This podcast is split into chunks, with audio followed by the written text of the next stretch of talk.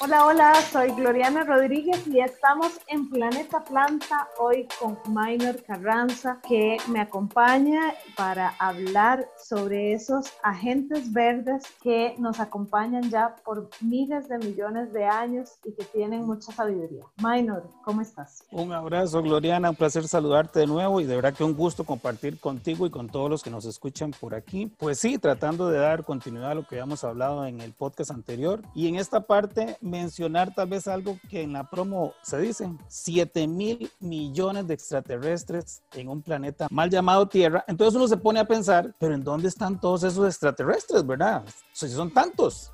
Y es que casualmente somos la humanidad, esos seres humanos, ¿verdad? Que definitivamente hoy día la última actualización dice que somos como 7.600 millones. Y alguien dice, pero ¿por qué extraterrestres? Y es que definitivamente, si uno se pone a analizar, nosotros parecemos extraterrestres. Vea, estamos en un planeta en el cual no somos capaces de fabricar nuestro propio alimento. Dependemos de otros seres para fabricar nuestro alimento. Somos depredadores, somos muy oportunistas. Es una locura. Hemos creado sociedades artificiales no fuimos capaces cuando llegamos aquí de involucrarnos con nuestros semejantes, sino que hemos creado sociedades artificiales llamadas ciudades. Todo es artificial en las ciudades. La cuestión de los árboles que sembramos tal vez no son ni los autóctonos, la cuestión de los animales. Hemos creado un entorno totalmente diferente, pero total y absolutamente diferente al que había. Entonces parecemos extraterrestres. Hemos creado totalmente algo contrario a lo que existía. Es como que nos invitaron a una fiesta, o más bien como que llegamos a una fiesta y de repente llegamos de últimos y hoy día estamos decidiendo qué se come, cuál música ponen,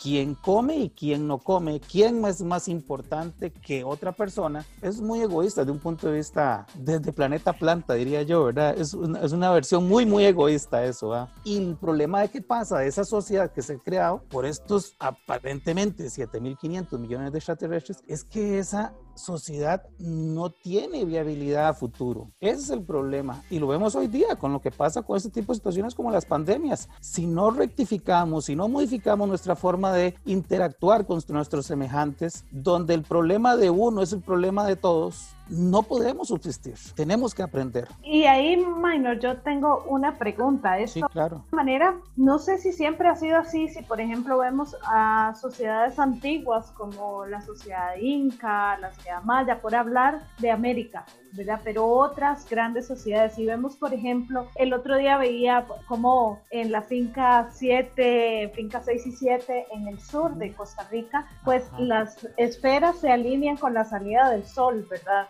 todo este entorno que existió en algún momento, tal vez era mucho más consciente de, de, esta lógica, de esta interacción, de esta convivencia. Esa es la primera. Y la segunda es poner relación con que el ser humano en algún momento como que uno siente como, ay, qué rico ir a la naturaleza. Bueno, pero es que vos sos naturaleza, o sea, como que tenemos esta idea de que la naturaleza está afuera y no que nosotras y nosotros somos también naturaleza. Sí, claro, a la primera pregunta que me hacías, Gloriana, definitivamente las sociedades antiguas tenían una mayor relación con las plantas, ¿verdad? Desde lo que comían, las plantas medicinales, las plantas enteogénicas también, que son esas plantas alucinógenas, que ahí es otro tema súper interesante, ¿verdad? Como de un pronto a otro esta nueva sociedad en la que vivimos recriminó algunas plantas y dio potencial a otras, ¿verdad? Tratando de manejar esa sociedad nueva, ¿verdad? Hubieron plantas en las que definitivamente se dijo no más, pero hubieron otras plantas en las que se dijo no hay problema, el tabaco, por ejemplo, ¿verdad? No hay ningún problema. Y esto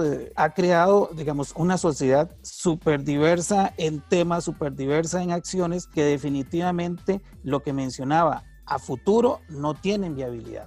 El, otro punto que mencionabas, porque mira, es que eso es algo, algo demasiado loco. El ser humano ha creado una estructura jerárquica en la que se ha puesto arriba y ha dejado a todo mundo por debajo. Y esas estructuras jerárquicas tienden a ser como castillo de naipes. Usted suelta una de abajo y pueda que no se caiga, suelta dos, suelta tres, pero de repente cuando se cayó, se cayó y se cayó todo, ¿verdad? Tenemos que sentirnos como semejantes con nuestras plantas, con los animales, con todo lo que tiene vida, porque definitivamente, inclusive Gloriana, el concepto de vida es mucho más amplio que el concepto de respiración. Vivir no es respirar, vivir es movimiento y todo en la vida tiene movimiento, todo en el planeta, todo en el universo está en movimiento. Quiere decir que entonces el agua, las piedras, todo tiene vida. Por eso cuando hablamos de respeto a la vida, se habla de respeto a todo lo que nos rodea, no solamente a los seres que llamamos vivientes porque respiran. Tenemos que entender que nosotros somos parte del entorno y el entorno no está a disposición de nosotros. Lo que les decía, hemos llegado a una fiesta, a una actividad en la que tenemos que aprender a convivir, a tener esa paciencia, esa tolerancia, a aprender de los que nos rodean.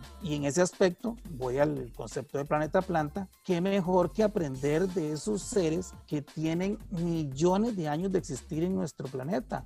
Las plantas, ellas saben cómo convivir, cómo distribuir el sol para cuando atraviesa un árbol grande en la montaña, llegue a uno, llegue a otro, llegue a otro y todos tienen una parte de esa energía. Cómo aprender que definitivamente la energía del futuro no es otra que la energía que esos seres inteligentes usan para subsistir, que es el sol. No es la energía atómica, no es la energía, cualquier tipo de energía es viable, funciona, pero sus, sostenible en el tiempo, eso es otra historia. Y las plantas han demostrado que, por ejemplo, en concepto de energía, ellos son súper eficientes, utilizan bajos consumos de energía, producen árboles y plantas de enormes tamaños con una energía que es abundante, que está en todo el planeta y está disponible para todas las personas. Este concepto que es casi como un concepto de solidaridad, ¿no? Correcto. Una distribución solidaria de los recursos. En esta distribución de la que hablabas, las plantas toman solo lo que necesitan, ¿verdad? Como los colibrí que toman el néctar de las plantas, el que necesitan. Claro, necesitan un montón porque vuelan muy rápido y son muy chiquititos, pero cuando hacen estos largos viajes, por ejemplo,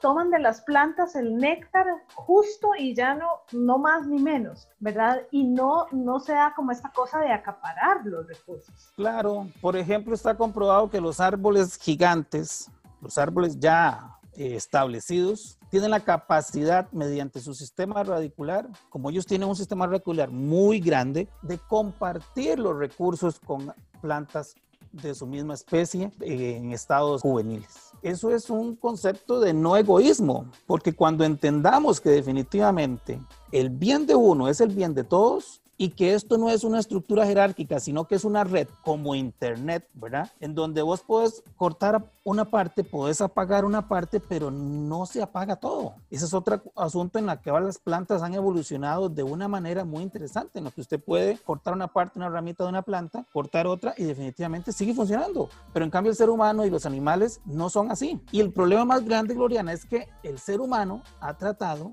de humanizar todo. O sea, ver la inteligencia, ver movimiento, si corre es movimiento, si se traslada es movimiento.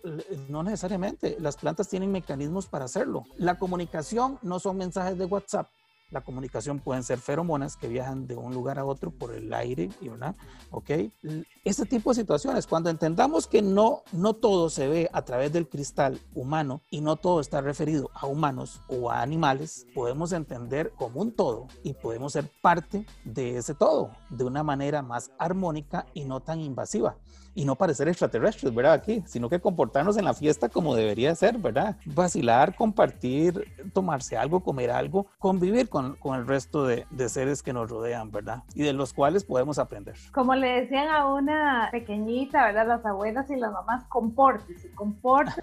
No y parece que no nos hemos comportado tan bien. Me parece que en términos de teoría política podríamos decir que la naturaleza es bastante socialista. Estos, estos conceptos de tomar solo lo que necesito del bienestar común. Sí existe competencia, ¿verdad? Porque definitivamente la evolución, vamos a ver, aquí es un tema muy importante, la evolución es un tema de competencia, pero no necesariamente gana el más rápido, porque si vos tenés en una línea de inicio a varias personas y puedes tener a un competidor sumamente ágil, pero si ese competidor no está aliado, no está asociado, por ejemplo, con un nutricionista, con un fisioterapeuta, con un buen médico, con un montón, es a lo mejor tal vez el otro que no es tan de un biotipo tan, tan top, a lo mejor tal vez el otro te gana. Por eso te digo, cuando, cuando estemos bien asociados con el resto, así es como funcionamos mejor. Y no solamente eso, podemos llegar mucho más largo que uno solo corriendo. Me gusta mucho lo que decís sobre el hecho de que en la naturaleza pues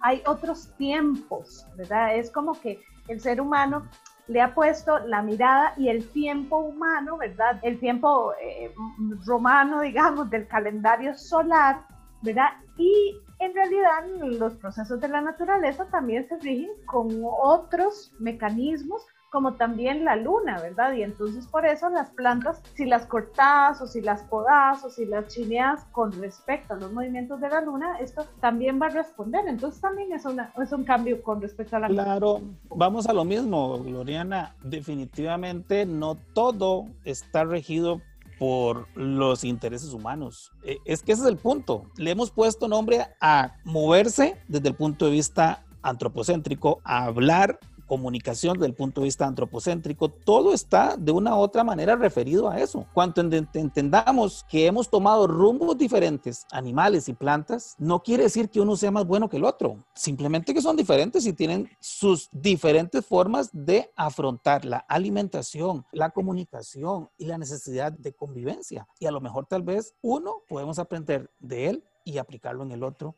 y tratar de hacer una fusión muy, muy interesante, muy, muy interesante. Maynor, a mí me gustaría que tal vez nos compartieras algunos de estos secretos de la naturaleza que más te llaman la atención y que se han visto más adaptados a esto que hemos llamado el cambio climático. Y esto pensando en las lluvias de los últimos días, que de repente una se asusta y dice, si esto es abril, como va a ser octubre, ¿cuáles han sido esos mecanismos que también la naturaleza ha puesto al servicio en esta adaptación con estos invitados a la fiesta que no se comportan. Por ejemplo, vieras qué interesante la experiencia que tuve hace poco, porque compartimos con personas muy, muy interesantes de la Universidad de Michigan y de la NASA, estuvimos haciendo una investigación sobre cambio climático en Rincón de la Vieja. Recordemos que el cambio climático no es más que otra cosa que ese cambio en temperatura, ¿verdad? Que genera una distorsión producto de la acumulación de CO2 en el ambiente, producto de emanaciones de todo tipo que generan principalmente antropocéntricas. Usted puede estudiar qué reacción tienen las plantas en un laboratorio, en un invernadero.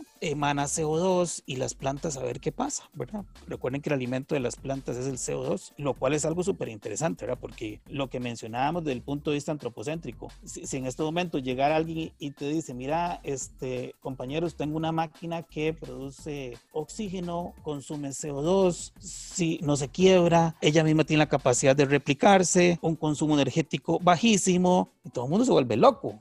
¿Verdad? Dice, pero esto cuánto vale? O sea, y te dice, no, pero es que eso ya existe, es una planta, es una locura. Eso que estuvimos trabajando allá para continuar con la experiencia allá en, en Rincón de la Vieja, entonces puedes analizarlo desde el punto de vista natural. Eh, te vas a una parte en donde definitivamente analizas las emanaciones de CO2 del volcán, de toda la ladera del volcán, en todas las partes, hicimos un inventario de puntos estratégicos y luego vimos las plantas que crecían alrededor y la idea es ver qué sucede con las plantas, ¿verdad? ¿Qué sucede con las plantas? Y curiosamente, el experimento no ha terminado, o sea, el, el, análisis que se hace, porque eso es como que de repente te sienten a comer y en vez de darte un plato de comida, te den cinco porque hay demasiado CO2, entonces, ¿qué esperaríamos? Que hayan árboles de, de 100 metros, de 200 metros, por Dios, o sea, qué locura. O árboles mucho más grandes en, en, diámetro, por ejemplo. Cuando yo visito esa zona y estoy viendo el lugar y he visitado otras partes, yo me quedo viendo la vegetación y digo yo, aquí no hay gran diferencia. O sea, estamos en un ambiente donde las plantas tienen comida extra, CO2 y yo las veo todas iguales, parecidas, no, no, no veo así como mayor diferencia. Puede ser que, la, que exista, porque lo que querían la, las personas de, de, la NASA y de la Universidad de Michigan era comprobar que si se sigue dando ese aumento de CO2, puede ser que esos, esos que captan el CO2 del ambiente, la, las plantas y acuáticas también, por ejemplo, que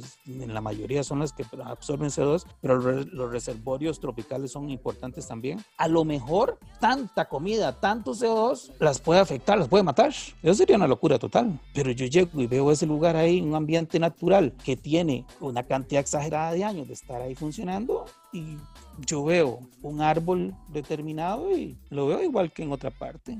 Yo pienso que las plantas están tomando lo que necesitan. No porque tenga cinco platos de comida se comió los cinco. se comió uno, que era lo que se, se, comía nada más. Claro, a lo mejor en el tiempo eso genere ciertas modificaciones. Entonces, ese tipo de cosas lo que dicen es, hay un grado de inteligencia y de racionalidad también ser inteligente no es solamente tener la capacidad de aprovecharse de otros, ¿verdad? Maliciosamente.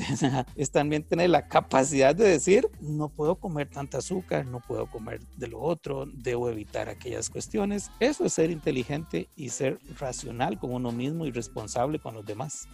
y, y, qué lindo porque también habla del respeto, ¿verdad? Del respeto a sí misma. La planta no toma más de lo que necesita. Se respeta su crecimiento y sus posibilidades ¿verdad? Incluso la tierra en la que está y por supuesto que respeta eso, a los demás seres que están alrededor. Vamos a seguir con más de Planeta Planta. Les invitamos a que ustedes puedan seguir los episodios en Radio U Podcast y también en radios.ucr.ac.cr. Allí pueden encontrar los demás episodios que tendremos y todo el material que vamos a ir desarrollando conforme pasa el tiempo. Minor, agradecerte a vos Creo que también se nos quedaban unos saludos importantes a algunas personas en el tintero, así que bueno, tal vez te mencionar pues que el herbario Juvenal Valerio, y en este caso pues que ha intervenido, pero sin embargo somos más colaboradores, ¿verdad? Don Luis Poveda que ya disfruta de su pensión, Pablo Sánchez también pues que nos ha ayudado increíblemente y pues que ya también disfruta de, de, su jubilación. Hoy día compartiendo con el compañero Marco Taro, la verdad, otros compañeros también como Isaac y demás personas, Roy, que todo el mundo lo conoce por aquí en el lado de la EDECA Universidad Nacional, pero existe una gran cantidad de personas que colaboran y sin las cuales definitivamente no podríamos tener ese acercamiento hacia el mundo vegetal tan fascinante. Recuerden que estamos llegando a la fiesta y que definitivamente hay que sabernos comportar un poquito más. Esta planta minor, muchísimas gracias a vos y por supuesto a la Universidad Nacional y al Herbario que cree en este proyecto de comunicación que trabajamos en conjunto con Radio 1. Nos encontramos entonces en un ratito a la vuelta con más de Planeta